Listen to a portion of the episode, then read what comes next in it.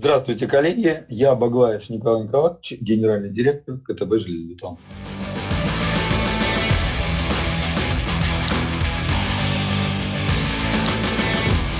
Всем привет! Это подкаст «Конструктивный разговор» и с вами Андрей Галенкин. И Сергей Воронков. Всем привет! Здравствуйте, коллеги. Э, здравствуйте, Сергей. Здравствуйте, Андрей. Это Баглаев Николай, генеральный директор КТБ «Железобетон». Николай, давайте, как по традиции, у нас все гости рассказывают сначала кратко о себе. Давайте вы расскажете тоже. О себе, ну давайте в профессиональном плане, я думаю, mm-hmm. вряд ли мои личные какие-то вопросы интересуют. Конечно, а, я конечно. выпускник МГСУ, а, закончил его в 99 году с красным дипломом. А, достаточно интересный у нас выпуск, ну, в смысле, из института. Многие ребята добились хороших успехов, вот, поэтому хорошая была компания, в которой учился, и очень много МГСУ мне в свое время дал. При этом я на э, последних курсах уже подрабатывал и попал в компанию Еврософт, которая сейчас до сих пор существует, и начал рабочий как бы, свой путь именно там. И это немножко затянуло. Потом был Техсофт с э, большим, ну, скажем, большим сроком работы и с большим опытом, потому что на самом деле команда, э, которая э, делает программные комплексы, ну, Stack есть тогда делала, Микрофия делает, она очень профессиональная и очень много мне дало в плане анализа информации, в плане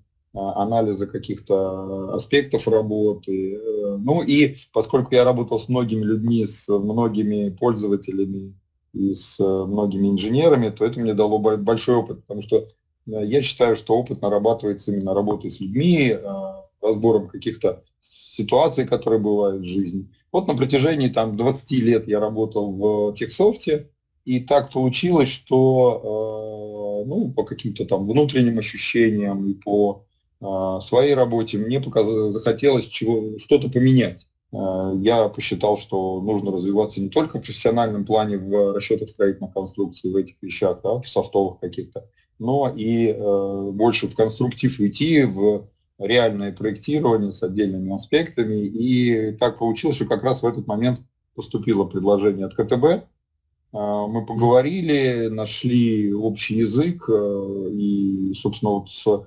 2020 года я работаю в КТБ железобетон. Сначала я пришел на должность главного конструктора, потом э, перешел э, дополнительно к этому на должность руководителя центра номер два, тот, который курирует научно-техническое сопровождение, проектирование, сложные расчеты и так далее. Ну и вот с сентября 2021 э, года я генеральный директор КТВ «Железобетон». И, в принципе, занимаюсь очень многими вещами, но для меня на самом деле самое-самое интересное – это как раз сложные конструкции, их поведение, их работа. И здесь я для себя открыл такой пласт большой информации, э, взаимодействия с обследователями, когда они при э, достаточно малом количестве исходной информации устанавливают то, каким образом работает здание, проводят расчеты и учитывают какие-то нюансы, знаете, которые в новом проекте ты не сделают. Поэтому для меня а, сейчас работа очень интересная, я вовлекаюсь, стараюсь, во всяком случае, не только заниматься административной работой, но и вовлекаться в вопросы прочности, устойчивости конструкции, в оценку конструктивных решений, потому что к нам приходят со сложными вещами. Вот. Ну, а так, э, я не знаю, что может быть еще там интересное в плане знакомства. Сейчас, э, ну, такой маленький аспектик, я аспирант МГСУ. Да, mm-hmm. наконец-то в моем возрасте я дошел до э, жизни такой, а, поступил на общих основаниях, кстати, как-то вот у меня, как это, как это бывает, почему-то, ну, для меня странно, знаете, заходить с бокового входа, да, при том, что в МГСУ много знакомых работают и так далее, я пошел на общих основаниях, да, вступительные экзамены получил, поступил на очное э, бюджетное отделение, спокойно учусь. И вот Классно. как раз сейчас у меня такой большой период э, за, занятости, когда я сначала сам немножко лекции, ну, практические занятия в МГСУ провожу, работаю в промежутке, плюс вечер посвящен э, лекциям и практическим занятиям в аспирантуре, и ты, в общем, с, в, там, пол восьмого из дома ушел и часам к 11, дай бог, появился. Вот, в принципе, если о личности мне можно что-нибудь такое узнать, наверное, так. Участвовал в очень многих всяких конференциях, в мероприятиях в рамках расчетов строительных конструкций, строительных, но тут всегда, знаете, вот э, такие мероприятия очень полезны с точки зрения получения новых знаний, новых горизонтов. Потому что, казалось бы, ну, ты 25 лет в этом деле, да, ты повидал многие-многие-многие схемы, многие-многие э, проблемы какие-то, посмотрел, как решать, но всегда узнаешь что-то новое, где получаешь новый опыт, и зачастую получаешь и заряд, потому что видишь э, вот такой заряд позитива, потому что видишь, как люди горят на работе, и понимаешь, что не ты один такой долбанутый. У нас там, в группе компании есть один генеральный директор, говорит, да ну вас конструкторов вы долбанутые. Немножко долбанутый. Ну интересно, интересно, Николай. Особенно та история про то, что днем вы учите, а вечером вас учат. Да, ну, получаете образование. Тут скорее, да, тут не, не про учебу, скорее про получение именно образования речь. Да, то вопрос был у одного из преподавателей, а зачем вы пришли в аспирантуру? Я сказал, знаете, для того, чтобы упорядочить тот опыт, который есть, разложить его как-то немножко логически по полочкам, а, исследовать, положить как бы свой опыт на некое исследование и получить результат, который будет полезен с моей точки зрения. Понимаете, аспирант, который ему 23-25 лет, э, он не может быть, не видит всего объема э, практической значимости каких-то, пускай небольших вещей, которые есть. А когда ты в этом деле достаточно давно, ты понимаешь, что даже небольшие вещи, но которые могут пойти прямо в э, там, либо в нормативную документацию, либо в э, какой-то опыт, в методические какие-то вещи, они очень важны. Угу. Очень важны. Полностью с вами согласен. А можете рассказать э, про компанию КТБ «Железобетон»? А, как она появилась, чем э, вы занимаетесь, какие основные направления работы? А, конечно, конечно. Ну, коль скоро я уже три года работаю, я как любознательный человек старался немножко об этом узнать. В принципе, э, здесь сложно историю строить, потому что если брать совсем историю да, э, давнюю, то в 1962 году было основано бюро внедрения НИЧП которое было призвано внедрять те наработки э, ученых в области бетона и железобетона, которые были сделаны в Нижбе, в э, практическую реализацию. И появились э, конструктора, появились инженеры, которые работали на, на стыке науки и практики, да, ближе к практике причем. То есть нужно было не просто взять научное решение, а нужно было его внедрить, то есть написать э, документацию по нему, э, повзаимодействовать с проектными организациями, повзаимодействовать со строителями с точки зрения того, как удобно и быстро это выполнять. Да, бывают научные идеи, которые классные с точки зрения результата, но многодельность убивает все, понимаете? Угу. Вот э, я так понимаю э, актуальность э, организации бюро внедрения НИИШ. Дальше э, работа, открытие филиалов э, и так далее и тому подобное. Эта история мне не очень хорошо известна. Вот, э, больше уже э, там, с начала 2000-х годов, с 2000-х годов, когда немножко переориентировалось бюро внедрения на э, конструкторско-технологическое бюро, которое занималось, э, ну, вернее, оно переориентировалось-то раньше, в КТБ оно переросло, да, но вот 2000-е годы, там, может быть, конец 90-х, это вопрос, когда в основном а, занимались, ну, занималась наша компания обследованием зданий сооружений, установлением технического состояния и так далее, и так далее, и так далее. Вот. А, я могу в большей степени рассказать о, а, тем, а, о том, чем сегодня живет. А, не только а, КТБ «Железобетон» как таковой, но и группа КТБ, потому что на самом деле мы являемся Э, ну, скажем так, материнской компании, и э, на ее базе была организована группа КТБ, э, и я представляю, чем занимаются другие наши, мы их называем иногда производственными подразделениями, да, группы mm-hmm. компаний. Вот. При этом КТБ железобетон остается таким сосредоточием ну, и научной мысли в том числе, да, с точки зрения работы. Итак, чем занимается КТБ железобетон непосредственно? Да? Мы занимаемся, ну, безусловно, обследованием зданий сооружений, потому что э, вот только сегодня мы там с одним э, знакомым обсуждали, который не является строителем, а для него что такое обследование, вообще что ты мне рассказываешь? Говорю, обследование это как э, некий поход к врачу, когда мы устанавливаем э, здоровье здания, да, насколько оно здорово, нездорово. Для этого мы делаем некие анализы, для этого мы делаем э, расчеты, да, то есть анализ какой-то дополнительный. Вот. И, э, понятно, что разные цели обследования, это и эксплуатационные цели, это и для цели реконструкции, перепроектирования, еще чего чего-то. Вот все эти аспекты мы э, стараемся закрывать. У нас есть подразделения, которые занимаются расчетно-конструкторскими работами. Почему я говорю не НТС проектирование, а расчетно-конструкторским работам, хотя на самом деле большой квант именно в этом. А потому что э, к нам достаточно часто приходят за проектом усиления конструкции. Mm-hmm. Да? То есть мы по результатам обследования установили, что у нас э, конструкция не имеет достаточный там, запас по прочности, а мы хотим реконструировать здание или мы хотим использовать его по-другому, поставить новое оборудование. Вот э, вопрос проектирования усиления – это очень интересный на самом деле э, аспект, который должен учитывать текущее напряженное состояние. Как мы э, будем это в стесненных условиях это усиление устраивать, как мы будем включать в работу, включится оно, не включится, на каком этапе. Как это обеспечить, особенно разнородный материал, если бетон усиливаем сталью, или э, все-таки это однородный, но понятно, что новый железобетон, он э, уже на напряженный железобетон ляжет и так далее. То есть вот такие работы у нас тоже есть. У нас есть сектор геологии, мы занимаемся э, геологическими изысканиями, у нас небольшой он, и мы здесь больше экспертность с точки зрения анализа, э, ну, полевые работы выполняют подрядчики, мы анализируем то, что получилось, да, формируем общее представление, формируем общие, а, собственно, результаты геологических исследований. Также, например, геологические, э, НТС геологии тоже, собственно, этот отдел занимается. У нас есть отдел геотехнического мониторинга. Это ребята-геодезисты, которые с периодичностью установленной мониторят марки да, на зданиях для установления там, допустимых каких-то, ну, превышают ли перемещение или деформации допустимые пределы, заданные в программе геотехнического мониторинга.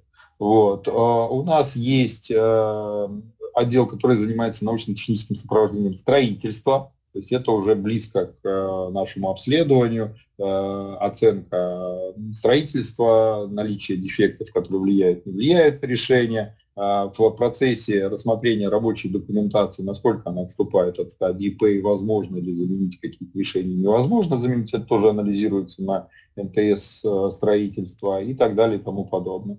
Вот этим занимается железобетон. Также у нас есть подразделение, которое занимается непосредственно реализацией тех же усилений и так далее. То есть это строительно-монтажное подразделение. Есть подразделение э, в группе компаний, которое чисто проектное, на генпроектирование КТБ проект. А, вот, а стройка это главстройпроект. А, есть КТБ инжиниринг, который занимается вопросами пожарной безопасности. Это и всякие а, сети, э, связанные с э, пожарной сигнализацией и другими вещами. Это специальные технические условия с точки зрения обоснования и так далее и тому подобное.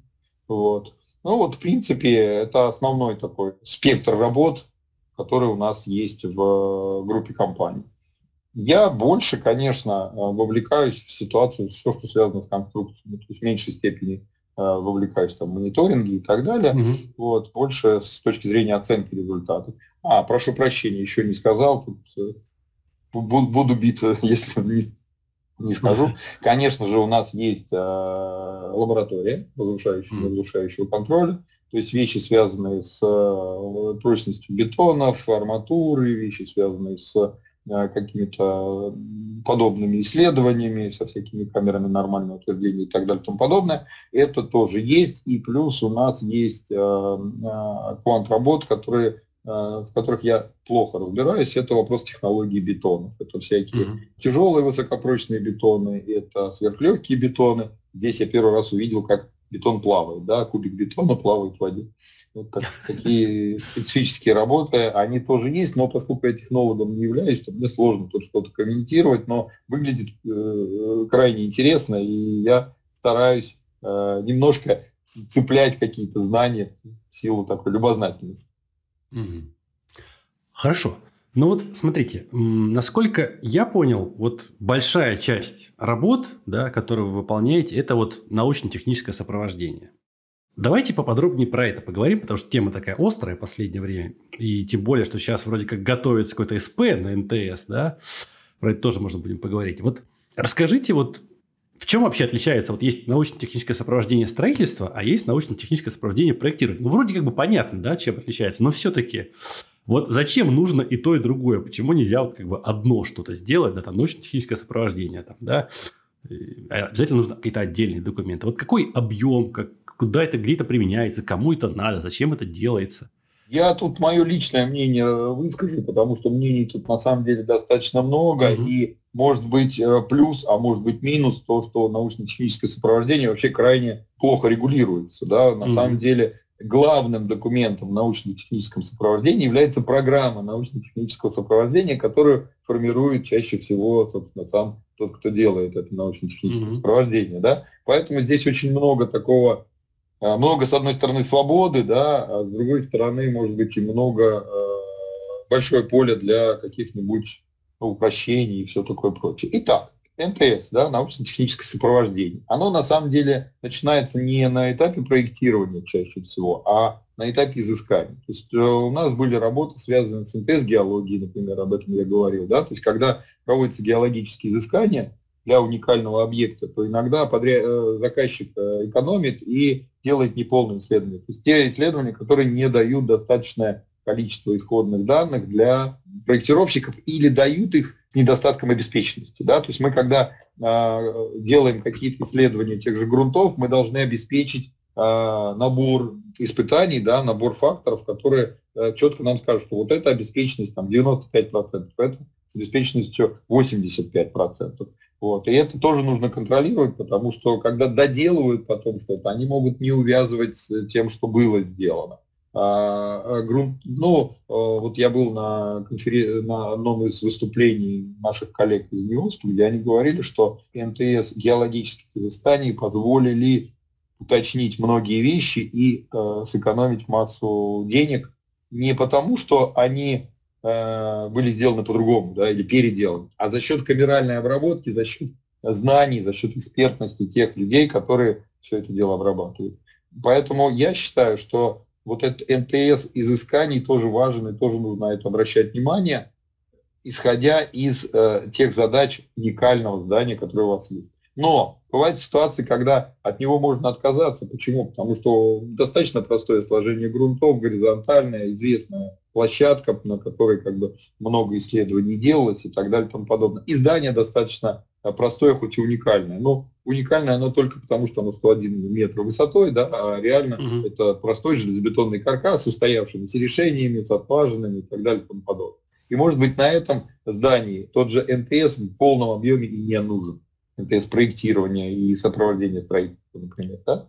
Дальше, после НТС изысканий, а, идет НТС проектирования. Вот тут вопрос э, НТС, он тоже такой широкий. Почему? Потому что на самом деле в ГОСТе прописано помимо э, необходимости выполнения научно-технического сопровождения еще и так называемый контроль третьей стороны для уникальных зданий. Да? И на самом деле часто это совмещают. И это правильно, потому что да. смысл э, множить исполнителей, да, и перепроверять перепроверенное, он, в общем, э, такой размытый. При этом могу сказать, что на сегодняшний день э, по ну, вот таких долбанутых, как я говорил, конструкторов, их немного. Поэтому ребята привыкли работать с шаблонными решениями. Зачастую хромает э, квалификация проектировщиков с точки зрения расчетного обоснования. Они на него как бы немножко поплевывают. Да? Поэтому здесь я считаю, что если есть какие-то сложные узлы, сложные э,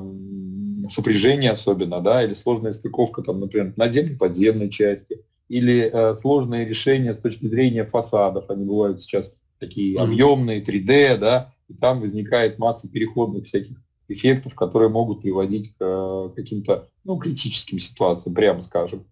При этом а, научно-техническое сопровождение и изысканий, и проектирование. Кстати, у нас была работа научно-техническое сопровождение а, изысканий в части обследования зданий. Я думал, вы сейчас было. скажете научно-техническое сопровождение научно-технического сопровождения. Не-не-не-не-не, такого, конечно, не было. Но я считаю, что а, заказчик э, в данном случае э, получил классный опыт, да, он заплатил какие-то деньги, но он получил дополнительные критерии, каким образом оценивать потом те результаты обследования, которые ему приносят. Понимаете? То есть вопрос НТС это не только про э, сиюминутную ситуацию с этим объектом, но и про повышение скилла, можно так называть, да, э, проектировщик. То есть те, кто поработал с хорошим НТС, с вовлеченностью, со всякими э, совещаниями по поводу обсуждения mm-hmm. тех или иных проблем, да, они растут и э, в профессиональном плане, потому что они э, понимают, что нужно не просто применить стандартные подходы, но где-то посмотреть литературу, где-то обоснование посмотреть, понять, как работает конструкция, что немаловажно, потому что на самом деле э, сейчас э, вопрос установления расчетной схемы здания, он становится достаточно размытым. То есть у многих программ есть препроцессоры, которые работают со строительными элементами, да, и э, человек задает плиты, стены, балки, колонны, зачастую даже не задумываясь, он должен этот пилон сделать стержневым элементом угу. или плоскостным. И что он получит в результате, если он сделает так или по-другому. Да? То есть вот эти вот аспекты, они в том числе могут рассматриваться в рамках НТС. Да? Как анализировать результаты, которые вы получили, как моделировать э, ваше здание или сооружение. Это вот аспект э, как бы научно-технического сопровождения проектирования. И здесь важным, с моей точки зрения, является вовлечение на ранних стадиях. Потому что бывает так, что, ой, мы зашли в экспертизу, нам сказали, что нужен, оказывается, МТС. Подтвердите наше решение. Да. Да. да, да, и ты начинаешь говорить, ребята, вы вот здесь плохо сделали, здесь плохо, здесь плохо, у вас надежность не соблюдена, а самое главное, э, задача МТС, я на своих э, выступлениях обычно первым пунктом это ставлю, что задача МТС – это обеспечение безопасности. Угу производства работ и здания сооружений на всех этапах работы. И это важно. Когда нам приходит, говорит, вы НТС, вы нам сэкономите денег, предложите более эффективное решение. Mm-hmm. Мы говорим, мы вам эффективное решение не с точки зрения экономии денег должны предложить, а с точки зрения, чтобы у вас безопасность была повышена. Mm-hmm. Да, чтобы вы нигде, даже при э, каких-то аспектах, ну, скажем так, нештатных, да, был определенный уровень безопасности, понимания того, как работает конструкция и на уровне, кстати, научно-технического сопровождения строительства иногда такие ситуации возникают, что ой, а мы сделали не так, а вот так, а к чему это приведет? Mm-hmm. И забывают о том, что в этом случае нужно взять расчетную схему, пересчитать и так далее и тому подобное. И тут нам приходится, если мы к НТС строительства подключились не с этапа НТС проектирования, очень сложно бывает, потому что в наш бюджет, естественно, не заложено формирование заново расчетной схемы здания, проведение нативного расчета и так далее и тому подобное. У нас нет общения с проектировщиком зачастую с точки зрения того, а как он принимал решения, почему он выбрал такие э, варианты, не такие. И э, очень много копий, которые ломаются на этапе, давайте проектировщики должны вам пересчитать, выдать э, решение, выдайте нам его, мы его оценим и так далее, и так далее, и так далее. Это тоже достаточно сложно. Я считаю, что здесь, понимаете, есть разные ситуации. Представьте себе, ввели э, какую-то новую обязаловку, вот, например, этот МТС, да, и можно рассмотреть его как просто обязаловку, а можно как бы его на пользу обратить к себе с точки зрения того, что ты получаешь новые знания, привлекаешь профессионалов на решение тех задач, которые ты решал раньше Э, одним стандартным способом. Понимаете, вот это вот с моей точки зрения в НТС супер важно, и мы стараемся всегда увлекаться, и у нас есть э, случаи, когда мы без увеличения стоимости влезаем туда с головой в эти НТС mm-hmm. и пересчитываем по несколько вариантов и так далее, и так далее, и так далее. Mm-hmm. Вот. Вот я за это горю. Другое дело, что есть еще один аспект, который в НТС э, в текущей ситуации, мне кажется, недооценен, и а, упущено, скажем так, э, внимание в отношении промышленных объектов. То есть у нас КС-3, да, ответственность mm-hmm. повышенная, может быть не только из-за того, что там большие консоли или высота, или глубина э, заложения, да, связанные с там, геотехникой всякой и с грунтами, но и опасное производство. Представим себе, реконструируется цех. Обычный стандартный советский цех, каркас, навесные панели и все такое прочее. И дальше приходит НТС. Почему? Потому что там опасное производство. Нужен в данном случае НТС? Не факт. А может быть и нужен с точки зрения определения каких-то а, специальных расчетных случаев с точки зрения возможных аварийных ситуаций, да, повышения защиты при аварии, что в советское время могло игнорироваться. Но тогда это должен быть другой акцент, понимаете, не с точки зрения, а давайте мы три стакады продуем в аэродинамической трубе, определим ветровые нагрузки и будем спать. Нет, с точки зрения повышения безопасности решения. То есть если у нас, не, не дай бог, а, на этой э, эстакаде прорвется трубопровод, соляная кислота хлынет на конструкции, ну не дай бог, да, там, либо это должно быть чем-то подхвачено, недопущение того, чтобы всякие э, агрессивные среды попали на наши конструкции, э, или защита должна быть конструкции предусмотрена, или расчетная ситуация, что да, он там, конструкция разрушится в этом случае, но при этом общая, э, скажем так, э, устойчивость нашей эстакады будет сохранена, и она продолжит выполнять э, большинство своей функционального назначения и хотя бы э, возможность э, ремонта и других вещей. То есть тут надо НТС рассматривать как бы в широком понимании сопровождения строительства конституционного, потому что сколько я общаюсь с застройщиками, с проектировщиками, чаще всего есть какой-нибудь привлеченный дядечка в годах, там, в больших или не очень, или профессионал, которого они знают, к которым они периодически обращаются с вопросом. Mm-hmm. Да, и задают, и говорят, а как здесь делать? Вот вам решение такое предложили, что вы скажете на это? Так черт побери, возьмите и НТСу это поручите, он угу. э, будет вам это самое, э, все эти вопросы закрывать. Но при этом не привлекайте просто контору, которая сказала, мы все сделаем, мы вам отчетик НТС напишем, будет все хорошо, все будет совпадать, э, экспертиза примет, вы ее пройдете. mm Вот э, тот вопрос назначенности, как бы, что, что подразумевает заказчик, когда берет это на контроль. Тому заказчика, например, застройщика, проектировщиков, ему крайне сложно контролировать. У него должна быть своя служба качества или там какой-то специальный отдел по приемке технической документации. Возьми, не, у тебя нет такого отдела, но переложи ты это на МТС и повысится качество. Да, чуть сроки нужно закладывать, что не мгновенно, если э, проектировщик это делал на протяжении трех месяцев, то, естественно, там, МТС его за один день не посмотрит.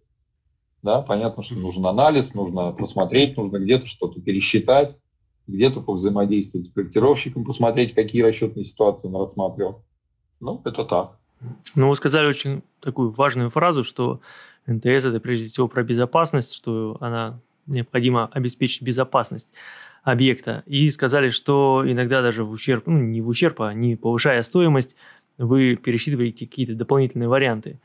А вот объем НТС, который вы э, выполняете, который вы берете на себя – а, каким образом он назначается, то есть каким образом вы разрабатываете программу, это какое-то внутреннее видение, опыт или же какие-то там эм, аналогичные работы, которые были проведены коллегами? Безусловно, это определенный опыт есть уже в этом направлении. Что касается НТС-проектирования, то э, зачастую к нам заказчик приходит уже с неким набором того, что он видит, или того, что запрашивает обычная экспертиза. Это а, вопрос, связанный с уточнением нагрузок, чаще всего ветровых, снеговых, это вопросы, связанные с выполнением альтернативного расчета. Это обязательные вещи. Дальше а, объем, который мы можем предположить, он а, из опыта просто закладывается. Потому что на самом деле крайне сложно определить, честно я вам скажу, и я неоднократно ошибался с объемом. Где-то я считал, что более-менее простой понятный объект, и приходилось с сильно потухтеть.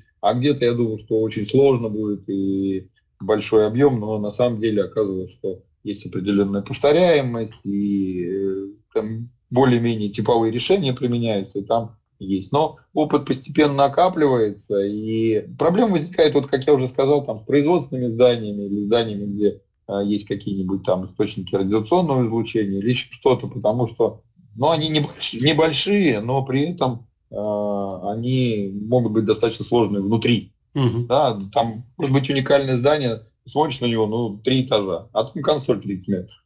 Угу. Где-то. Ну, да. То есть из этих трех этажей два болтаются вверху, да, и как обеспечить их э, и динамическую комфортность в том числе, да, с точки зрения там ветровых э, других нагрузок, и так, чтобы э, зыбкости не было какой-то, если это металлокаркасе, еще какие-то вещи, это вот достаточно сложно.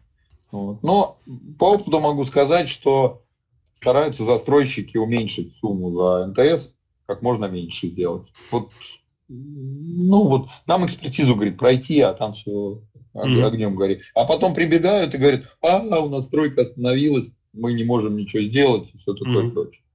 и теряют на это, может быть, где-то даже больше. В принципе, знаете, это боль проектировщиков, что э, зачастую там тендерные всякие э, составляющие экономят э, небольшие деньги на проектирование, а потом это выливается в большие деньги на стройки, которые угу. не сэкономлены. Поэтому это такая... Ну, это, я думаю, у всех свои боли, у строителей свои боли, у нас свои, у застройщиков свои. Потому что застройщики ко мне приходят и говорят, а, мы здесь третий раз переделываем проект, хотя первый раз прошли экспертизу, но оказалось, что вот здесь строители не могут сделать, здесь э, неудобно, здесь не так, здесь мы подрядчика не нашли на такие работы, такие виды конструкции и так далее и тому подобное. И у них возникают тоже перерасходы неоднократно. Естественно, на третьем этапе, когда все окончательно, возникает нехватка денег с точки зрения того, что проект уже два раза сделан или три. А как это еще четвертый раз будем делать? Опять платить за проект? Вот такие, э, скажем так, экономические вещи тоже присутствуют и есть. Угу. Вот у меня, кстати, такой вот вопрос возник, тоже вот связанный с, безоп... с обоснованием безопасности да, объекта на этапе НТС. Вот очень часто проектировщику приходится соблюдать нормы да, наши, которые, ну, грубо говоря, такие не очень правильные. Да? То есть, как бы, если ты их выполнишь, да, ты пройдешь экспертизу, но они не приводят к нерациональным решениям. Да? То есть можно как бы не выполняя эту норму, все-таки безопасность обеспечить. То есть как бы или какое-то альтернативное решение сделать, или еще что-то. Вот был ли опыт у вас на этапе НТС сопровождения таких вот отступлений в экспертизе, что проектировщик сказал, типа, вот смотрите, мы не соблюдаем эту норму, да, но мы делаем какое-то компенсирующее мероприятие, которое делает так, что у нас безопасность обеспечена. И вот НТСом как-то это подтверждалось, да, и экспертизу такое решение проходило. Вот было что-то подобное или нет? Подобное было, но э, это крайне сложная история, объясню почему. Mm-hmm. Она mm-hmm. даже не столько про НТС, сколько про экспертизу. Mm-hmm. А, ситуация какая? Смотрите, на сегодняшний день у нас, если в нормах э, это требование добровольного применения, то мы можем э, отступать даже от, от этих вещей. Но в этом случае объем и э, вид компенсирующих мероприятий фактически падает на эксперта. Потому что СТУ, mm-hmm. общестрой сейчас говорят, давайте не делать СТУ, зачем? Mm-hmm. В рамках проекта подтвердите дополнительно и все. Mm-hmm. И эксперт боится на себя брать ответственность за какие-то такие вещи, потому что у него есть норма. И если он отступает от нее, он вынужден на себя брать часть ответственности за то, что он разрешил это и провел mm-hmm. экспертизу. Но, как мы понимаем, эксперт не может быть специалистом во всех вещах. Да. Ну, абсолютно, да. То есть у нас эксперт по строительным конструкциям. Он не может не быть экспертом по сейсмике, по сейсмоизоляции, может не быть экспертом по каким-нибудь конструкциям э, типа композитным, да, или каким-нибудь еще вещам. Или он не может оценить, например, насколько конструктивное требование, которое прописано в нормах, применимо к этим конструкциям.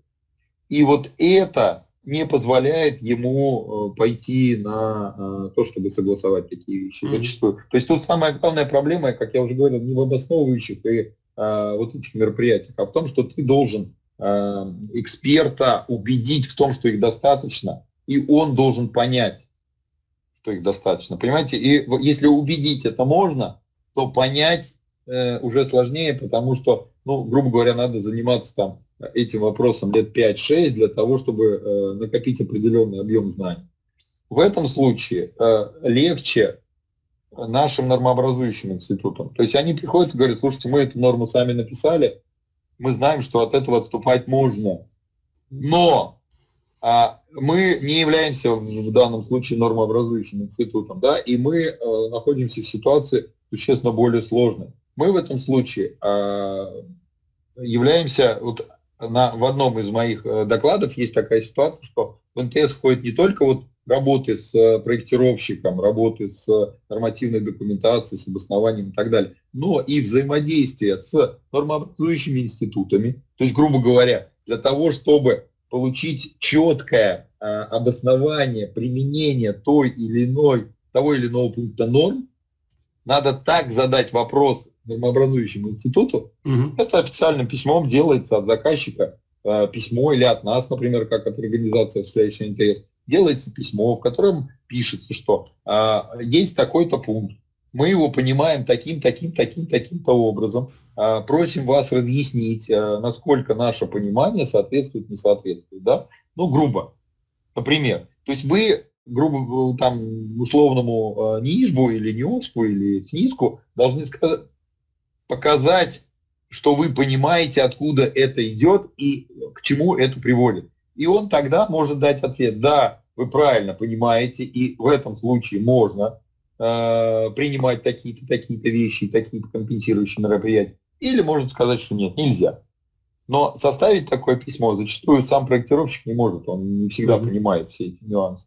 Поэтому вот общение с нормообразующими институтами. Потом, как вы знаете, наверное, часто вам наверное, приходится сталкиваться с такой ситуацией, говорят, программа так выдала. Вы О! получили такой результат в программе. Угу. Шикарная вещь. Да, Но, да. как мы понимаем, ну, я, например, понимаю очень хорошо, что программа это некий, э, как я студентам своим на информатике, когда говорил, я говорю, слушайте, программа это самый тупой и самый замечательный исполнитель, потому что он делает только да. то, что ты ему сказал, да, именно да, да. так, как ты ему сказал.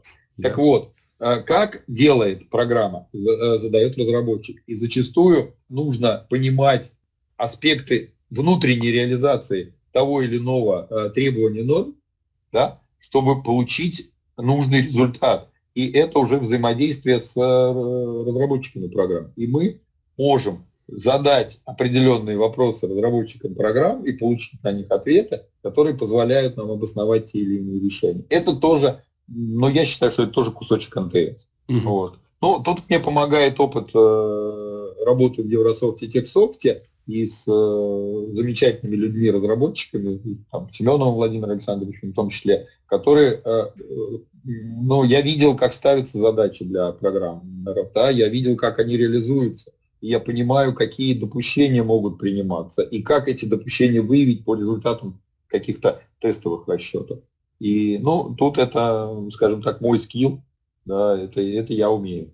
Это я могу и знаю, у кого спросить. Но, опять же, знакомства, понимаете, в этой среде, они тоже помогают выяснить какие-то вещи без прикрас и хотя бы на уровне разговора, не в официальном письме, понимать, как работает э, та или иная функция, чтобы Э, ну, повысить, опять же, безопасность. Можно ли сказать, что НТС это в какой-то мере умение взаимодействовать с людьми?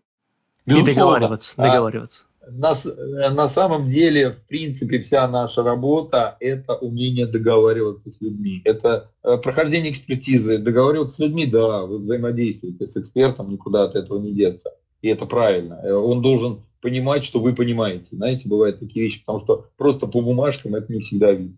Вот. Взаимодействие с проектировщиками, конечно, это взаимодействие с людьми, потому что ты должен им в рамках МТС передать свою мысль, чтобы они поняли твою идею и mm-hmm. а, дальше проработали ее с точки зрения как бы более глубинной, может быть, да, и включили ее в свое видение поведения конструкции, поведения здания, сооружения. Конечно, коммуникация – это очень важная вещь, но тут, понимаете, а, МТС не ведет один человек это команда обычно. И, например, у меня есть э, ребята, которые очень мало взаимодействуют с э, непосредственным исполнителем. Есть те, кто много взаимодействует. И все они разные. Кто-то, знаете, такой погруженный в себя, э, классный исполнитель, но донести свою мысль не может. А кто-то наоборот, он горит идеей, он может ее донести, но глубинной проработки не хватает. Поэтому всегда работает коллектив, и я стараюсь э, взаимодействовать с коллективом тоже так. И я, и все наши э, сотрудники в команде работают, мне это нравится, что у нас, если сложная задача, приходит, мы собираемся таким, э, я называю это маленький хурал, да, несколько там человек, 4, 5, 6 конструкторов, которые, пару человек, то и трое из них, это обычно кандидаты наук, не я, как вы понимаете, по аспирантуре, вот, и а, Причем они разного возраста, понимаете, у нас есть ребята, классные эксперты, там 30 лет, например, и при этом есть э, также с экспертные кандидаты наук и 65 лет. И они общаются, понимаете, на одном языке, и э, они находят друг у друга чему поучиться. Даже те, кому там за 60 уже, там, или за, далеко за 40, они у молодых ребят учатся. И mm-hmm. вот открытость к обучению – для меня это прям такая, знаете, лакмусовая бумажка, наш человек, не наш человек. Если он не хочет учиться, если он говорит, слушайте, я всегда так где-то, всегда прокатывал, идите нафиг. О, это как бы сложно. Кстати, очень, очень хорошая вот э, мысль по поводу «я всегда так делал», да, по способности к обучению. Вот среди проектировщиков, вот я в своем опыте очень часто встречался, когда с кем-то взаимодействуешь, вот ты говоришь, слушайте, ребята, а давайте вот мы тут подумали, давайте сделаем вот так. Предлагаешь им какие-то свои решения, говорит, слушайте, вы такие умные, мы тут все запроектировали, мы лучше вас знаем. Типа, и вот такое вот неприятие каких-то, ну, от чужого, да, человека каких-то других решений. Вот на НТС такого часто бывает, потому что вы приходите, да, проектировщик говорит, слушайте, мы тут посчитали, там, мы там посмотрели, вот здесь там как бы есть какие-то проблемки, давайте вы посмотрите. И проектировщик, как бы, как он на это вот реагирует? Очень часто реагирует негативно, что типа пришли какие-то ребята тут НТСовцы, начали нам там советовать, как проектировать. Вот как, бывает ли такое, часто такое встречается? Как вы с этим вот вообще справляетесь? Э, часто бывает, на самом деле, слушайте, это у всех, это также у тех, кто проводит НТС, приходят э, проектировщики и говорят, мы сделали так. Они говорят, нет, слушай, мы считаем по-другому и все. Угу. Ну, я, я считаю, здесь обоюдный должен быть э, контакт с точки зрения проникновения, что, ребят, давайте сядем вместе и проработаем и ваше решение, и наше. Может, мы подошли просто с другой стороны к тому же решению и заставили по-другому работать. Но вы в это погружены, понимаете, проектировщик, э, инженер-конструктор, он живет в этом. И у него есть какая-то своя парадигма, он как-то по-своему на это смотрит. Э, НТС это не только про при, при, предложить другое решение, но и про то, что оценить то решение, которое есть, посмотреть на него с других сторон и сказать ему, слушай, парень, ты молодец, ты классно вот здесь сделал, но ты не учил вот такой-то аспект а, а он может быть в таких-то таких-то ситуациях, и давай мы его рассмотрим. Если твое решение будет ему удовлетворять, мы не против, мы согласуем его и пойдем дальше. Мы не будем навязывать свое. Или мы возьмем и трансформируем твое решение э, э, вместе с тобой в такое, которое должно быть. И это очень важный аспект, как вы правильно сказали, МТС это про взаимодействие людей, да, а, вот увлечь идеи, знаете, э, то есть тут надо быть небольшой такой зажигалкой с точки зрения того, а давайте мы вот это сделаем. Потому что вот так. А не давить просто, вот я, понимаете, есть иногда у некоторых стекла, э, я, я знаю, что надо mm-hmm. так. А mm-hmm. почему? А потому что я знаю. Я опытный, я там э, столько лет работал, или у меня там такая степень, или еще что-то. Но будучи обычным инженером, я вам могу сказать, что я видел, что и кандидаты ошибаются, безусловно. И когда ты на, до них это доносишь в профессиональной форме, не уходя в эмоции, не выходя в это самое, в какие-то уничижительные вещи, что типа вы нифига не знаете, вы тут обычные проектировщики, mm-hmm. только сарайки строили и так далее.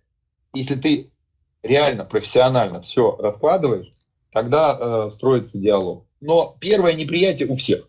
Э, у тех, кто приходишь, говорит, что ты тут посчитал, не, не все учел. Он говорит, да я все учел, я все знаю. А, и у нас также, понимаете, я прихожу, говорю, что-то у вас решение не совсем такое, мне не нравится. Говорю, что вам не нравится? Сидите там все в кабинете. Ну, условно, да? А думаю так, они мне так не говорят обычно, но тем не менее. Ну, Думают, вот что директор приперся, тут лезет нашу да. работу, мы тут считаем, вот Тим спинопотно, вот, а он тут нам будет вкручивать. А потом, когда ты начинаешь какие-то аспекты слушать, говорит, а давай посмотрим так, а давай так, а давай так. И они говорят, о, нет, то, что вы предложили, это хрень, но лучше вот так сделать, uh-huh. по-другому немножко, uh-huh. не так, как я сделал. Uh-huh. И это реально круче, чем я предложил. Uh-huh. Потому что, ну, ну вот, понимаете, когда совместная работа, мозговые штурмы и так далее, они, я это очень люблю. И у нас даже э, в КТБ проводятся такие, сейчас, к сожалению, немножко под, э, а, а, реже, но тем не менее мы стараемся проводить такие сходки конструкторов. Там человек 15-20 собираемся и говорим, слушайте, у нас была вот такая задачка, угу. мы ее решили вот так и так. Что скажете? Они говорят, ой, классно решили. Или не, ой, вы тут хрень сделали, надо было вот так, было бы удобно. Или было бы проще, или было бы надежно, или было бы еще что-то. Или вы не, не досмотрели вот здесь. А давайте вместе посмотрим. Или, о, классно, я на другом объекте делаю примерно сейчас такое же, мне надо вот понять, что вы делаете, как вы к этому дошли. Или рассказали про опыт взаимодействия с какими-нибудь застройщиками в плане контроля, а у них же тоже свой контроль есть. Mm-hmm. И когда ты им решение предлагаешь, не только решение по НТС, а просто решение по усилению, они начинают это все выкрутить, а вот это учли, а вот это, а надежно, ненадежно, а где, а как, и так далее. Интересная работа бывает. И тут, э, я говорю, не надо вставать на броневик, надо просто э, понять ту идею человека, который с тобой работает, да, который с тобой взаимодействует, и донести до него свою идею, понять, и чтобы он понял. И тогда вы пойдете дальше, будете работать нормально. Если вы просто встанете каждый на свой броневик, ничего хорошего не получится. Ситуации, когда мы по НТС говорили, слушайте, мы не можем вам согласовать эти решения. Говорит, вы не можете нам не согласовать, значит, вы э, не э, закрыли свою функцию, не, не выполнили mm-hmm. договор, давайте расторгаться. Давайте. Mm-hmm. Давайте расторгаться. Мы не нашли общий язык, мы не готовы взаимодействовать, мы не готовы искать решения, которые устраивают и то, и то, значит, мы не можем работать вместе. Окей. Были расторгнутые договоры, по НТС в том числе. Вы также упомянули про то, что обращаетесь к нормотворцам, чтобы разъяснили там тот или иной пункт, а самим а, вот вам как э, директору и сотрудникам вашим удается ли принимать участие в разработке норм? Да, э, такие работы у нас появились, и они есть. Э, но пока это, ну, в принципе, КТБ «Железобетон» – это один из авторов нормы по э, ГОСТа по обследованию. Да? Но это было до меня еще, поэтому про этот опыт я вам рассказать не могу. Но, например, у нас сейчас, э, ну не сейчас, а там, он продолжается просто. Этот опыт мы работаем с новым видом арматуры А550. Mm-hmm. Да, с, э, я был причастен к, э, знаете, испытания, набор испытаний, которые необходимы, как обосновывать те или иные коэффициенты, как в э, стандарт организации по проектированию они должны быть внесены, как они должны быть увязаны с СП, как они, э, какие вещи контролируются на этапе технических условий, связанных с производством арматуры и так далее. То есть это э, такие работы. По бетонам наши ребята, ну здесь я, как уже сказал, не вовлечен, но делают работы для ФАО ФЦС, связанные с исследованиями различных видов бетонов, например, тех же легких и так далее. И там эти э, работы тоже есть. Поэтому группа КТБ в целом участвует. КТБ железобетон, вот я говорил уже про арматуру участвует, да, а, в подобных работах. Вот. И тут хорошее взаимодействие у нас э, есть с разными институтами. Это и СНИПРОМ зданий, это и другие институты, с которыми мы достаточно плотно взаимодействуем. В рамках того же НТС мы тоже взаимодействуем не только с нормообразующими, с тем же МГСУ мы взаимодействуем где-то. Mm-hmm. Вот. Э, то есть, в принципе, Э, я вам могу сказать, что сообщество э, экспертов, да, сообщество людей, э, которые понимают работу конструкции, оно не такое широкое. И как показывает практика, там, через какое-то время ты где-то все равно пересекаешься. Вот. Mm. И людей авторитетных в области строительной конструкции не так много. Я себя, не знаю, не могу причислить тут со стороны виднее, но я сталкивался с э, несколькими людьми, буквально там через одну руку ты уже знаешь человека, да, поэтому, ну, маленькая корзинка, э, маленькая песочница, я так иногда говорю, и многих мы знаем, э, и знаем сильные и слабые стороны каждого из них, и знаем, что коллектив, который выполнил, ну, грубо говоря, например, когда мне говорят, сделали в таком-то институте, я говорю, а кто делал? Угу. Да, то есть важно не только в какой организации было сделано, но важно и кто непосредственно принимал участие. Потому что если я знаю этого человека, я понимаю уровень да, изначально. Если я человека не знаю, то я более скрупулезно, может быть, буду рассматривать и под микроскопом те выводы, которые были сделаны. Вот. Примерно вот такая ситуация э, с участием нашим в нормативной документации. А вот у меня еще вопрос, кстати, родился про, про деньги, так сказать. Вот можно как-то оценить вот в процентной стоимости, да, там от стоимости проекта, сколько НТС вообще стоит?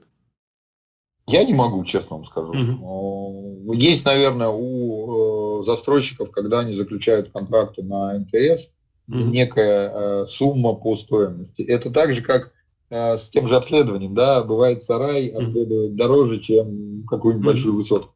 Вот. С НТС все зависит от тех задач, которые там будут ставиться. Mm-hmm. А задачи, ну, собственно, на анализе базовых решений хотя бы концепции должны быть, да, и тогда мы понимаем, это сложно, это несложно, это э, ведь НТС это в основном про время людское, mm-hmm. да, то есть человек, человека часы.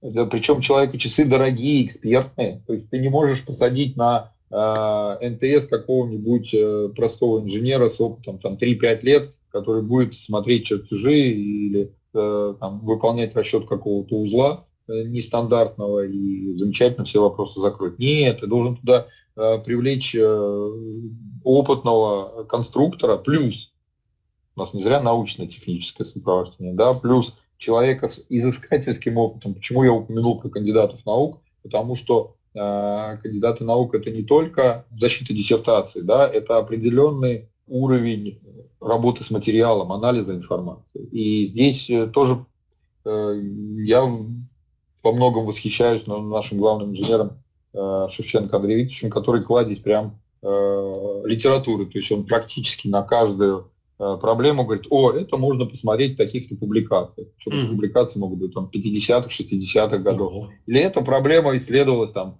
таким-то, таким-то дядечкой, да, и вот посмотрите его там очень классно, мне нравится наш чат вот конструкторы ПГС, где угу. э, за большим потоком, может быть, простых вопросов иногда, ну, видишь какие-то ссылки на литературу очень интересную, угу. которую хочется прям сразу посмотреть и оценить где и что. Знаете, угу. поэтому тут э, вот работа с информацией, это вот НТС в том числе, да, то есть это некий э, набор не только знаний, э, как это работает, но и знаний, где посмотреть, кто исследовал, каким результатом пришел, оценить эти результаты, были ли они чем-то подтверждены, не были внедрены, не внедрены, это тоже вот про НТС. Это про широкий кругозор, а, про набор больших э, каких-то данных и так далее и тому подобное. И про специалистов, которые работают с разными конструкциями. То есть, грубо говоря, может быть инженер, который 10 лет работал там, с монолитными домами, да, но при этом у него появилось какое-то специфическое крепление там фасадных конструкций или какого-нибудь э, какой-нибудь консоли в металле, и он просто залип сразу. Понимаете, то есть он э, за счет замыленности глаза на железобетоне он за металл не берет. Или у меня есть э, хорошие знакомые, которые много лет э, работают с металлом, но они говорят, железобетон я вообще не возьму.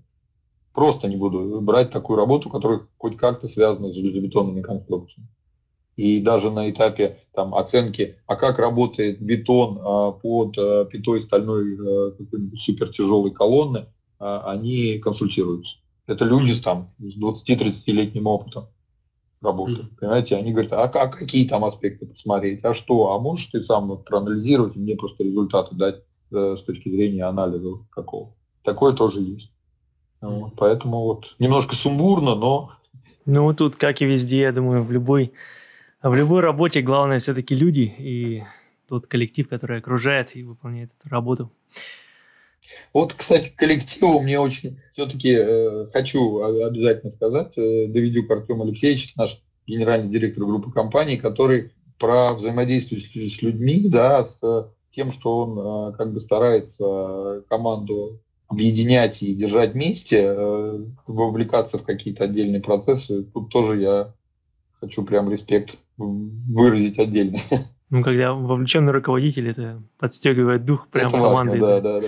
До небес, да, это правда. Николай, ну, у вас, естественно, многие знают, то есть 20 лет работы с программами не прошли незаметно, это абсолютно точно, то есть вас многие знают, и многие знают очень с хорошей стороны, по крайней мере, я как собеседник вот этих людей, только хорошее о вас слышал, что вы много помога, помогали, не знаю, как сейчас, по техподдержке работали, да и просто люди, которые работают там в Иншплюсе, могли вам написать, и вы им отвечали, то есть ну, в таких бескорыстных началах.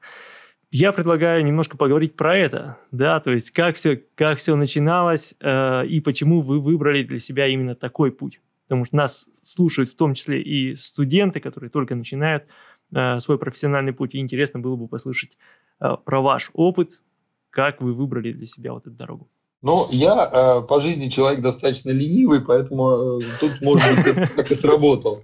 Э, ситуация была так достаточно интересно построена. После, по-моему, третьего или после, после четвертого курса э, была у нас э, в группе теории сооружений, первая группа ТГС, э, практика, которая требовала э, присутствия компьютера.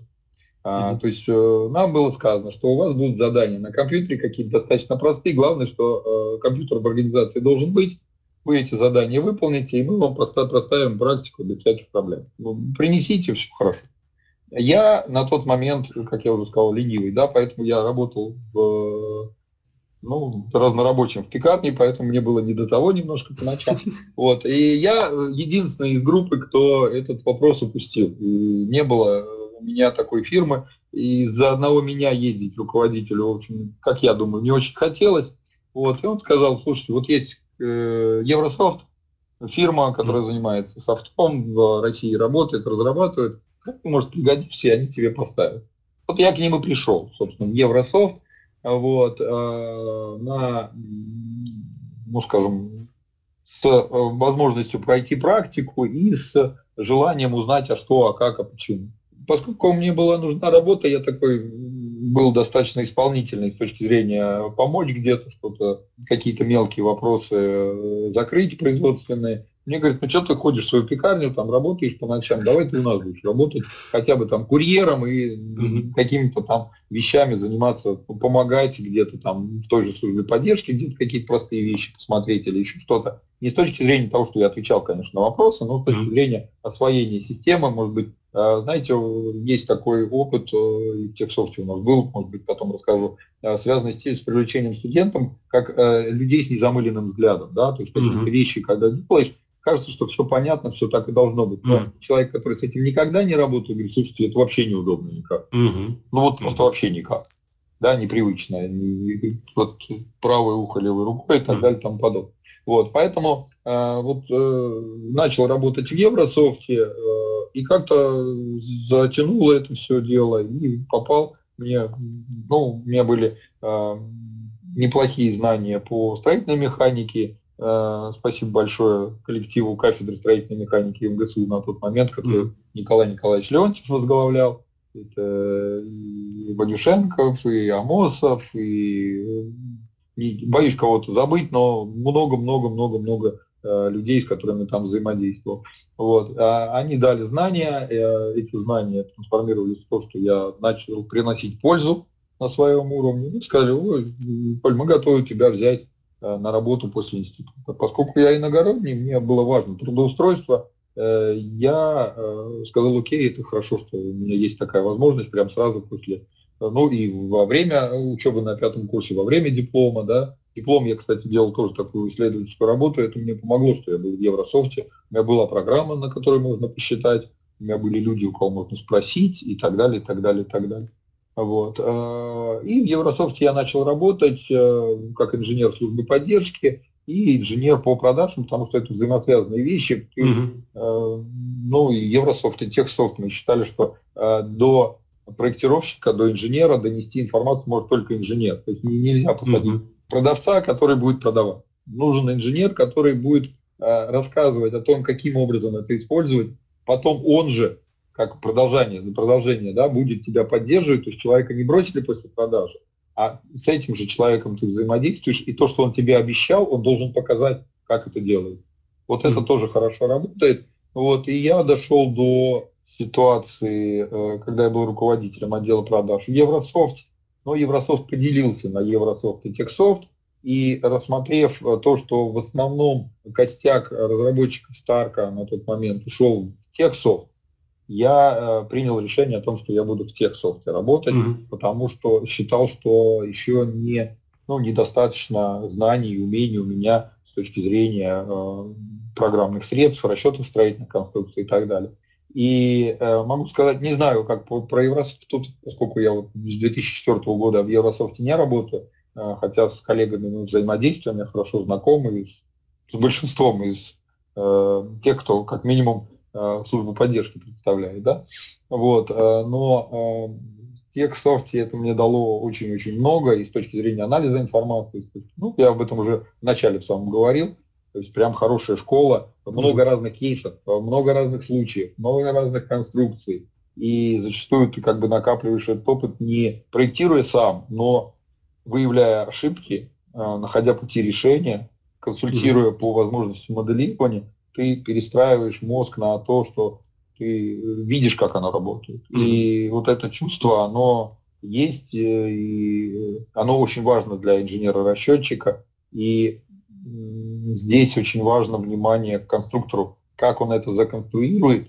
так оно и будет работать. Не как ты это посчитал, а как он это законструирует. Поэтому тут вот важный аспект. В Техсофте я работал, вот, как я уже сказал, 20 лет, и постепенно э, происходила вовлеченность в обсуждение с разработчиками, э, как сделать те или иные вещи и как они реализуются. В основном, конечно, это вещи, связанные с сервисными функциями, то есть не могу сказать, что я глубоко погружен в расчетное ядро или еще в какие-то вещи, но могу сказать, как человек как бы изнутри техсофта, да, что э, вещи, которые делаются, они наукоемкие и делаются здесь, в России. То есть, э, э, расчетное ядро, оно написано российскими инженерами и для российских пользователей, и для российских задач, потому что, например, в Германии тоже микрофе, оно не решает большой пласт задач, которые решает российский.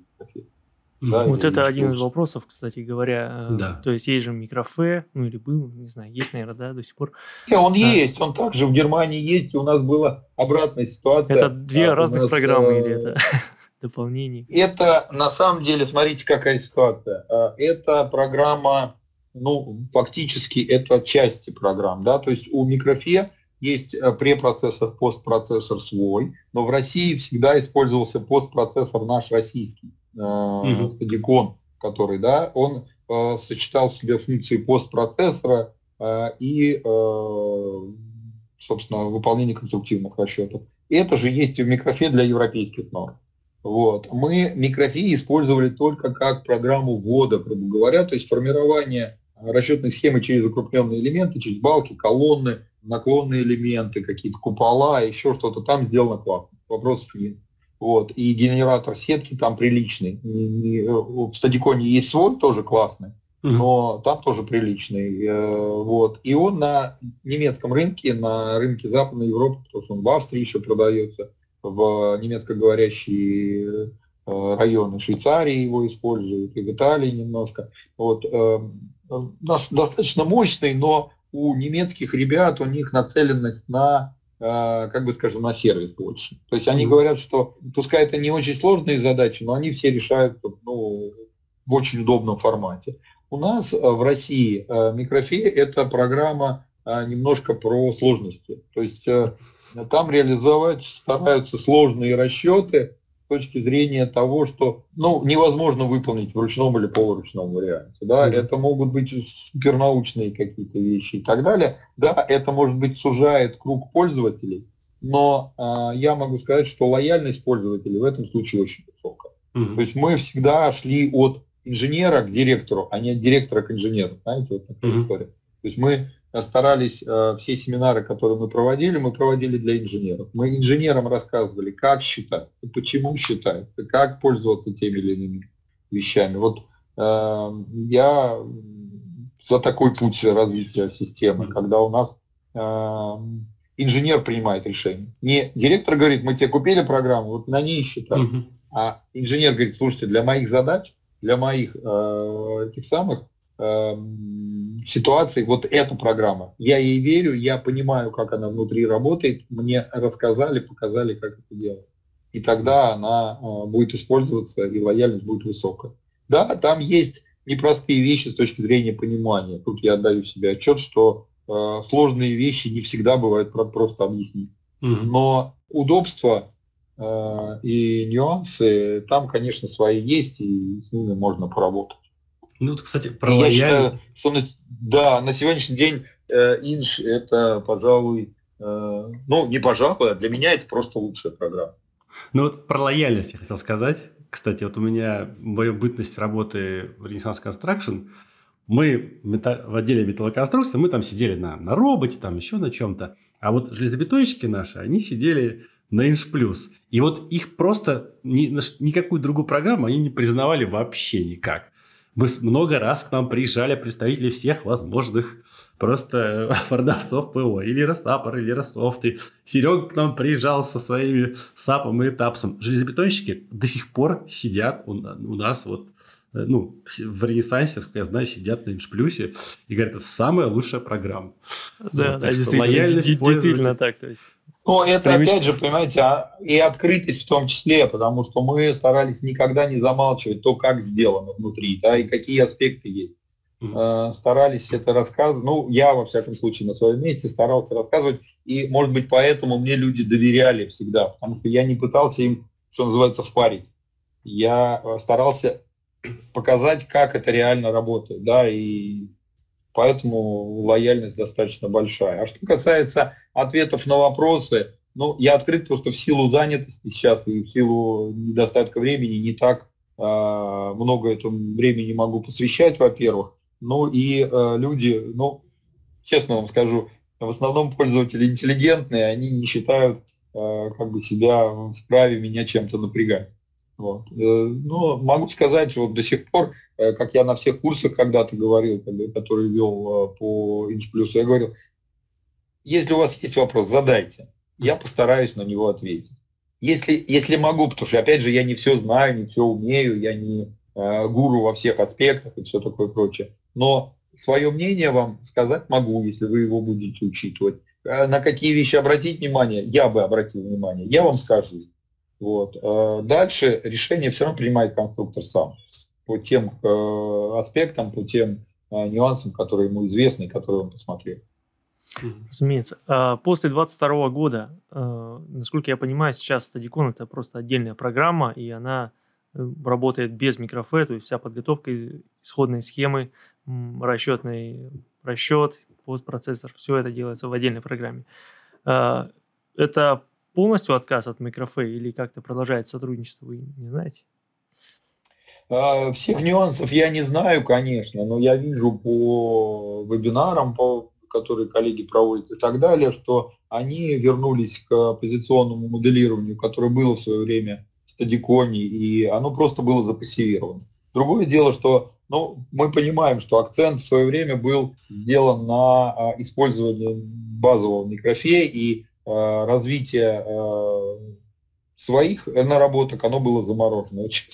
Я думаю, что они эту вещи развивают, и постепенно оно будет развиваться. Но возврат микрофе как таковой возможен при, при том, что политическая ситуация поменяется. Потому что здесь чистая политика. Насколько я знаю ситуацию, э, в чисто политическом плане коллеги из МБА, АЕЦ, Software, это партнеры, собственно, Техсофта, с которыми он взаимодействовал, они э, сообщили, что мы не имеем возможности в данный момент работать с вами но при этом вплоть до того, что я знаю, что ну, связи э, личные э, между э, отдельными специалистами сохраняются. И у меня есть э, пару хороших знакомых, которые работают в МБ. Я, с ней, я, я их не напрягаю, потому что я понимаю, что для них это сложно политически. Но, в принципе, я могу позвонить там одному, двум, трем человекам и поговорить по телефону или задать какой-то вопрос. Угу. А, такая возможность на личном уровне есть, но на уровне фирма-фирма пока это исключено абсолютно точно, просто в силу политических ситуаций. Mm-hmm.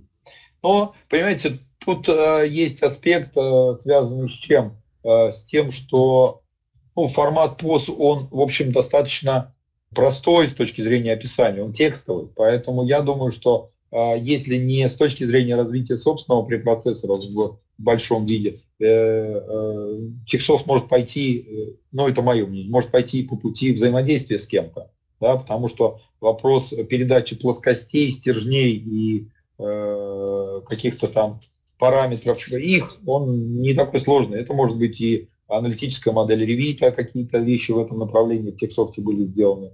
Это и э, какие-то вещи, связанные с, может быть, использованием сторонних препроцессоров, да, связанные с э, возможностью перевода э, в формат позиций.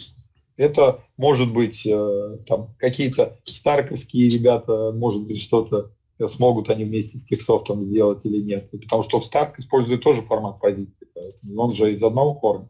Вот. Они, конечно, уже отличаются за те там 20 лет, которые они в, в разнобой идут, но тем не менее, э, ну, вот э, на мой взгляд, пути решения есть. Они не мгновенные, но они есть. И я надеюсь, что э, Иншуру будет развиваться и ну, э, будет популярней, популярней, популярней, и многие будут пользоваться этой программой. Ну а те, кто старые пользователи, делают по-другому. У них есть предыдущая версия с микрофи, они в микрофе создают расчетную схему, передают ее в иншру, загружают, с ней работают, взаимодействуют, проблем Мгм. То есть э, вопрос же, э, стадикон То есть совместимость поддерживается. да, конечно, конечно. Я уверен, что старый версия... Ну, во-первых, я уверен, что всегда старая версия считывается, а плюс э, э, чтение файлов э, в стадиконе построено таким образом, что э, оно может э, читать э, ну и совсем старые форматы. Вот. Так что, в принципе, старый пост, если подгрузить в э, стадикон, то, может быть, и можно его сгенерировать потом. Просто, понимаете, некоторые аспекты, которые в новых версиях есть, грубо говоря, там учет специфический с точки зрения э, э, ребер жесткости, с точки зрения э, сечений, э, например, колонны балок, да, с точки зрения преобразований э, пилонов оболочечных в э, какие-то ну, специальные конструктивные элементы типа пилон или типа перемычка, которые были сделаны еще в, там, до 2020 года, это точно. Да. Они э, есть. Кстати, вот это для меня непонятно. Очень часто есть, э, вопрос, это ребристое перекрытие, может быть, сталкивались. Вот я думаю, что э, Андрей сталкивался, да и Сергей, я думаю, тоже сталкивался. Это ребристое перекрытие и его армирование. Тавровое сечение брать, не тавровое. Э, полку учитывать, не учитывать. Ребро так или ребро так, на жестких вставках, не на жестких вставках.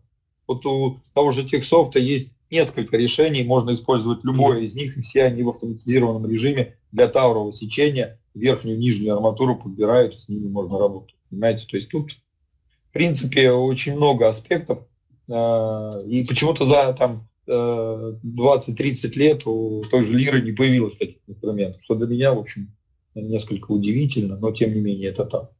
Может быть, они решили, что это не так важно, может быть, еще. Хотя на семинарах, вот я за там, 20-летнюю историю работы в техсофте, могу сказать, что ну, если не на каждом, то через один такие вопросы возникают.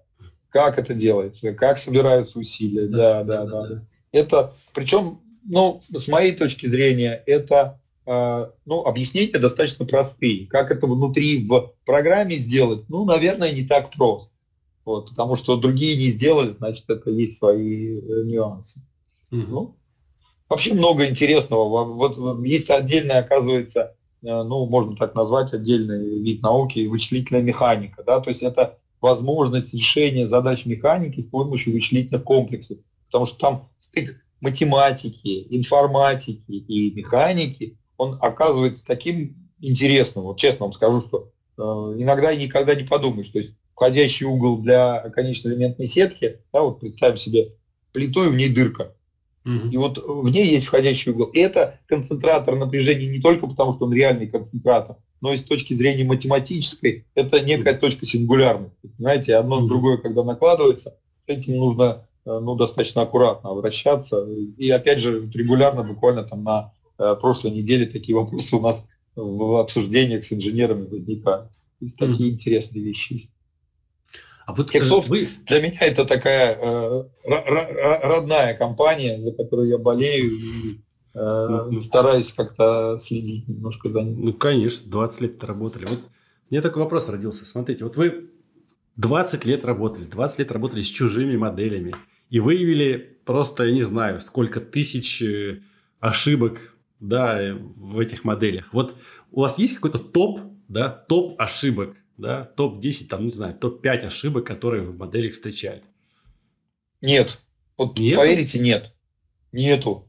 Но это какие-то такие вещи. Сейчас прошло какое-то время, может быть, я что-то что подзабыл, но именно топа у меня как-то нету, потому что я старался к каждой ситуации подходить индивидуально. И угу. я в основном знал, куда смотреть, знаете. То есть угу. это не топ ошибок, а, топ как бы таких инструментов, которые позволяют ошибку отловить. Ну, да-да. Так, и куда же смотреть нужно? Ну, грубо говоря, это э, ну, невыполнение расчета какого-то. Да? Расчет не выполняется, мгновенно изменяемой системы, ничего не понятно, что с этим делать. Mm-hmm. У э, Техсофта есть такой э, вид расчета, называется он спектральный сдвиг, то есть это анализ матрицы жесткости, такой с точки зрения поиска собственных значений, собственных э, векторов матрицы жесткости. Никто особо, ну, не никто, вернее, а мало народу, которые этим пользуются, что-то в этом понимает. Он плюс еще время емкий расчет, но это позволяет понять, какая конструкция у тебя ну, что называется, отрывается. Вот мы угу. все знаем мгновенную изменяемость, да? Да, да, да. А механизм мгновенной изменяемости обычно мы э, просто видим. А в большом здании, в большом сооружении он не всегда прозрачен. И вот этот вот спектральный язык, он позволяет найти это. Дальше я знал, э, ну и знаю до сих пор какие-то специфические сообщения от программы, почему они могут быть, да, э, то есть э, или какие-то инструменты с точки зрения, а как модифицировать схему, чтобы отсечь какие-то аспекты. То есть, грубо говоря, у меня не решается задача там на упругом основании. Ну, значит, закрепить и посчитать, посмотреть, что, что это такое, да. Угу. У меня а, не работает а, расчет в ситуации, когда я устанавливаю опцию односторонней опоры, односторонний шарнир. Угу. Потому что в том же стадиконе есть такая опция, когда в одну сторону шарнир работает как шарнир, а в другую как жесткая связь. Угу. Или в одну сторону он работает как шарнир, а в другую сторону как пружина. Угу. И, э, а если я э, галочку односторонних связи не ставлю, то он и туда, и туда шарнир. Угу. И вот эти взаимосвязи, они какими-то такими аспектами отдельными э, легко отлавливаются. Потом э, знаешь, что, например, при сложных случаях с генерацией, например, э, у вас подбалка, это ребро, да, проходит через несколько плит. Ты знаешь, я знаю, что так нельзя, но не все знают, что нужно поделить для каждой плиты. Вот. Или там сложная конфигурация плиты и сложная конфигурация ребра. Иногда генератор сбоит и появляется какой-то узел, э, который э, не попадает. И в нем, э, соответственно, не, не закреплены вещи, связанные с кручением. Потому что по умолчанию считается, что там, ребро на кручении не работает, потому что оно просто к плите прикреплено, да, mm. а работает плита больше, плитная mm-hmm. часть. Вот. Ну, вот такие аспекты, они с опытом приходят и позволяют более-менее быстро находить э, решение. Вот. А, ну, а топом ну, не топом ошибок назвать, ну, не знаю. Самая простая вещь, которая много времени встречалась, но потом как-то это все меньше и меньше стало, это когда люди ставят э, здание на упругое основание, но не закрепляют его в горизонтальном направлении. Mm-hmm. Если вы помните, потому что они говорят, у меня двухпараметрическое основание, это пружинка в разных направлениях. Не, ребят, это одна пружинка у вас на сжатие растяжение вниз, а вторая на поворот, на угол поворота. Mm-hmm. И э, от горизонтального смещения никак не закреплено. Mm-hmm. Или закрепление в одной точке там с маленькой жесткостью. Оно решаться-то решается, но mm-hmm. перемещение порядка трех километров – оно, естественно, не дает нам нормально по, по, по созданию. И какие-то распределения есть и так далее. Но, говорит, а перемещение, смотрю, у меня все здание в один цвет красит. Ну, правильно, потому что оно как единое целое улетело на 3 километра и так далее и тому подобное.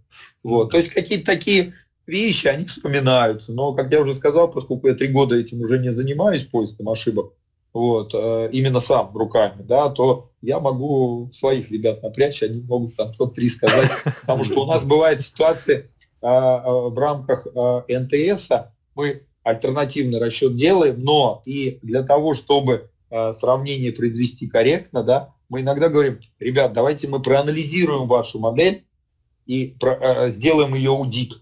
Такие mm-hmm. результаты тоже есть. Или у нас есть заказы не по НТСу, а по аудиту, аудиту проектной документации. Там мы говорим, окей, вы нам передаете расчетный схем для того, чтобы мы могли э, провести ее аудит и посмотреть на соответствие тем чертежам, которые вы нам выдаете. Да? Потому что mm-hmm. бывает так, что схема запилилась в начале самом, потом были какие-то какие изменения, э, часть из них внесли, часть забыли, часть решили, что не влияют, и э, результат уже не совсем тот.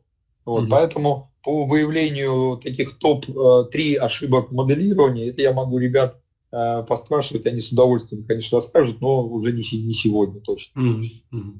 А вот вы сказали про сравнение да, результатов расчетов. Вот очень часто я, ну тут часто вопрос, типа, вот там одни считают в лире, там другие считают в этапс, третьи считают в инш И потом говорят, слушайте, а вот моя программа правильнее, чем ваша пока показывает, да?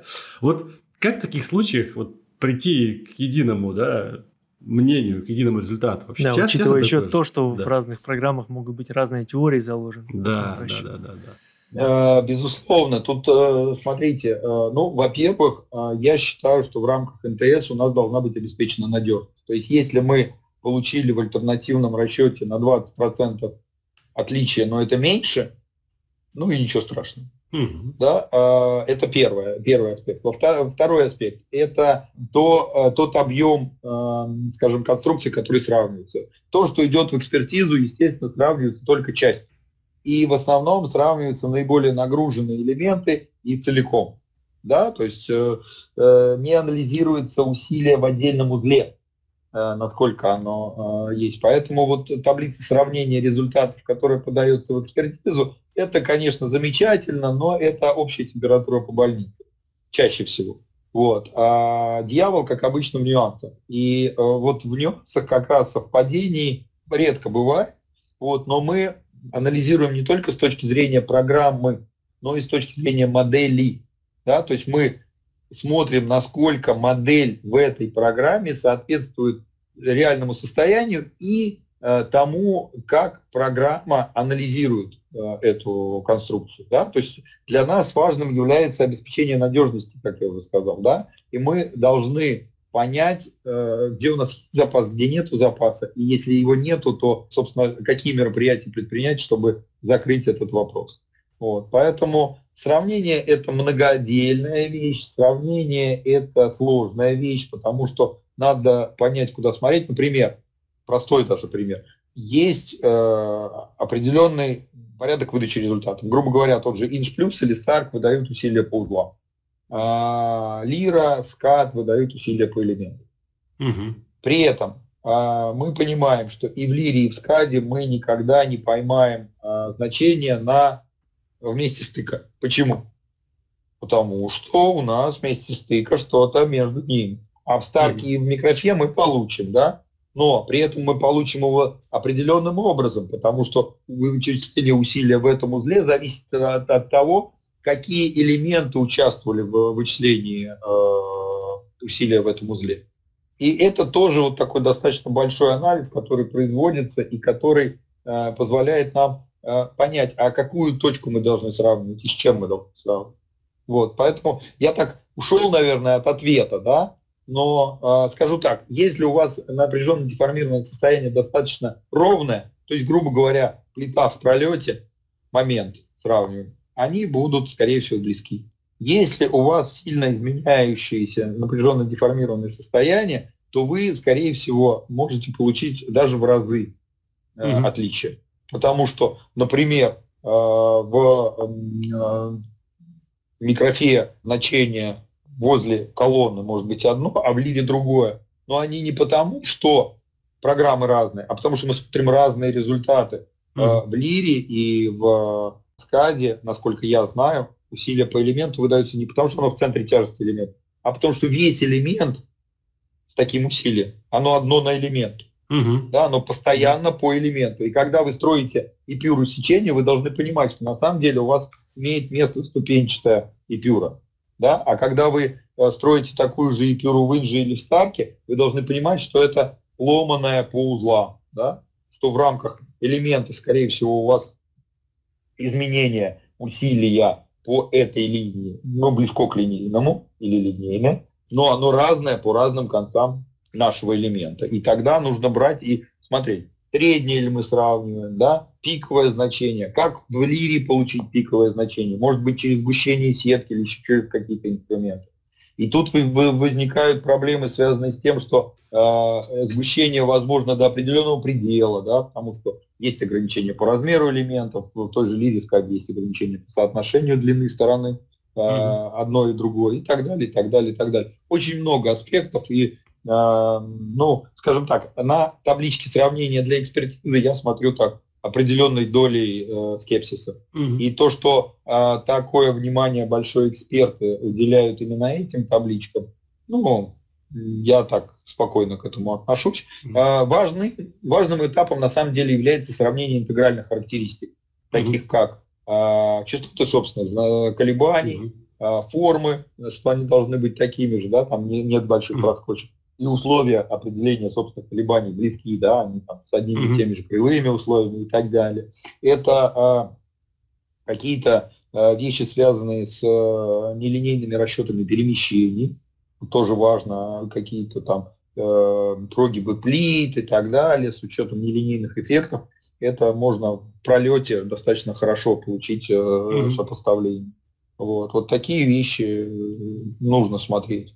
Вот. И, кстати, какие-то вещи, связанные с интегральными характеристиками типа перемещения верха здания и так далее, они тоже могут ну, косвенно говорить о Эм, каком-то базовом соотношении модели, если мы говорим о монолитном железобетоне, конечно. Mm-hmm. Вот. И, о, и о подходах, которые э, на том или ином этапе, э, собственно, использовали э, проектировщики, использовали конструктор. Mm-hmm. Потому что тот же вопрос моделирования, понимаете, он такой очень многогранный. И модель, она с одной стороны должна соответствовать физическому состоянию, с другой стороны, она идеализирована в какой-то степени. Да, она э, не имеет тех дефектов, которые в реальной жизни будут. Она не учитывает неравномерности распределения из-за того, что у нас усилия где-то больше, где-то меньше, жесткость где-то больше, где-то меньше. Все это перераспределяется и все такое прочее. То есть мы с вами ну, ставим эксперименты численные, и на основе этих экспериментов принимаем решения. А дальше уже ну, решения там глубоко прорабатываются, не очень глубоко прорабатываются. МТС должен базовые вещи проверить, во-первых, и во-вторых, обратить внимание на тонкие вещи, да, спорные вещи. И вот это взаимодействие между НТС и проектировщиком, оно намного более ценно, чем то, что НТС потом в экспертизу отдает отчет, э, в котором вот эта табличка наша замечательная. Mm-hmm. Потом, кстати, эксперты к этой табличке не всегда так э, подходят с точки зрения усилий. Они говорят, слушайте, нет, вот у вас наиболее нагруженные там элементы, какие, на которые вы обратили внимание, и у вас вы мне, пожалуйста, проверьте а, то армирование, которое установлено на соответствие. Да? Я не буду вот это сравнивать. Тут у меня момент чуть больше, тут у меня нормальная сила чуть меньше. Вы мне дайте интегральную оценку. Сечение отвечает условиям прочности и э, там, деформативности? Не отвечает. Если они отвечают, элементы несут нагрузку и э, никаких критических с точки зрения вещей, с точки зрения прогревов Окей, замечательно. Значит, решение подтверждено двумя расчетами. Mm-hmm. Вот примерно так. Ну, как говорится, на все э, во всем виноват человек и в хорошем и в плохом смысле. То есть в любом да, случае это да, конечно. человеческий фактор всегда. Да. Ну и поскольку мы сегодня также много говорили про взаимодействие, про то, что нужно уметь взаимодействовать, нужно уметь зажигать какие-то идеи, какое бы вы пожелание дали нашим слушателям? Что бы вы пожелали тем, кто нас сейчас слушает? Пожелание у меня достаточно простое. Э, я желаю им интересной жизни с точки зрения профессиональной, с точки зрения личной. Когда у вас есть интерес к жизни, то вы живете. То есть э, я сталкиваюсь зачастую с достаточно возрастными э, инженерами, и те, кто с интересом ко всему относятся, да, они вот и здоровье у них лучше, и как бы они себя в чем-то заставляют куда-то идти, что-то делать, что-то познавать, тренируют свой мозг и сохраняют ясность ума до э, таких достаточно большого возраста. Э, я э, яркий пример могу привести. Э, была у нас, по-моему, то ли практическое, да, практическое занятие в первой группе у нас вел Амупсов, и заходит Николай Николаевич Леонтьев и говорит, о, мой студент ведет занятие, как классно. На тот момент уже, естественно, в годах это был там условно 97-98 год, и сам Николай Николаевич уже был Аксакалом, и э, Амосов, к сожалению, э, уже ушедший от нас, он тоже был такой в годах с седой бородой и так далее. Мы такие, о, Николай Николаевич, мы думали, что вы где-то там близкий по возрасту. Он говорит, занимайтесь строительной механикой, будете как я. Вот, поэтому тут сохранять интерес к жизни, интерес профессиональный, вот это бы, наверное, я пожелал слушателям. Ну, коль скоро они слушают такого рода подкасты, значит, интерес у них есть, они готовы развиваться. Вот, э, интереса, развития, успехов во всем, и профессиональном, и в личном, вот, э, хочется пожелать. Да, спасибо, спасибо, Николай. Очень, на самом деле, было интересно с вами пообщаться. Вот э, давно мы хотели позвать кого-то, кто имел, так сказать, приложил руку к Иншплюс. Да, у нас то, что были из СКАДа ребята, были из Лиры Саппор. Вот, э, и наконец-таки вот вы пришли. Я про вас очень много слышал, когда работал в э, ну, проектировщиком, да, у меня даже цитаты ваши висели у соседей там, ну, по Коллеги, Ого, ого, вот это я не знал, что такое есть питательный Баглаев. Было, было там. Что-то там было про отвертку и глаз, что типа, если ткнуть отверткой в глаз, то он не будет видеть. Там что-то, я не знаю, почему это, к чему это было привязано, но было, да, это было ваше. Не знаю, не знаю. Вот, так что мне очень приятно было с вами пообщаться, узнать про ваш опыт. Вот, и еще раз спасибо, что пришли и все рассказали нам. Да, Николай, Вам спасибо, спасибо, что пригласили. Было Да, вам очень спасибо, что пригласили, да. приятно послушать. И, ну, как бы я и до, до этого вас знал как прекрасного э, докладчика, то есть мы на конференциях иногда встречались, и вебинары ваши я тоже смотрел с интересом всегда, то есть чистая, поставленная, хорошая профессиональная речь, э, приправленная еще таким большим пакетом знаний, опыта. Это всегда очень подкупает. Спасибо вам большое, что согласились на эту беседу. И эти два, ну, полтора часа, практически два, они прошли точно не зря. Спасибо вам большое за приглашение. Прошу прощения, что где-то я перебивал, потому что, ну, так, хочется всегда очень много рассказать. Это И живой разговор. Формат такой интересный, да, живой разговор. И про Инш Плюс, и про опыт э, всегда, ну, я хочу поделиться обычно и, знаете, какие-то свои э, шишки рассказать, чтобы Мгм. люди, ну, на них не натолкнулись и свои шишек поменьше набили.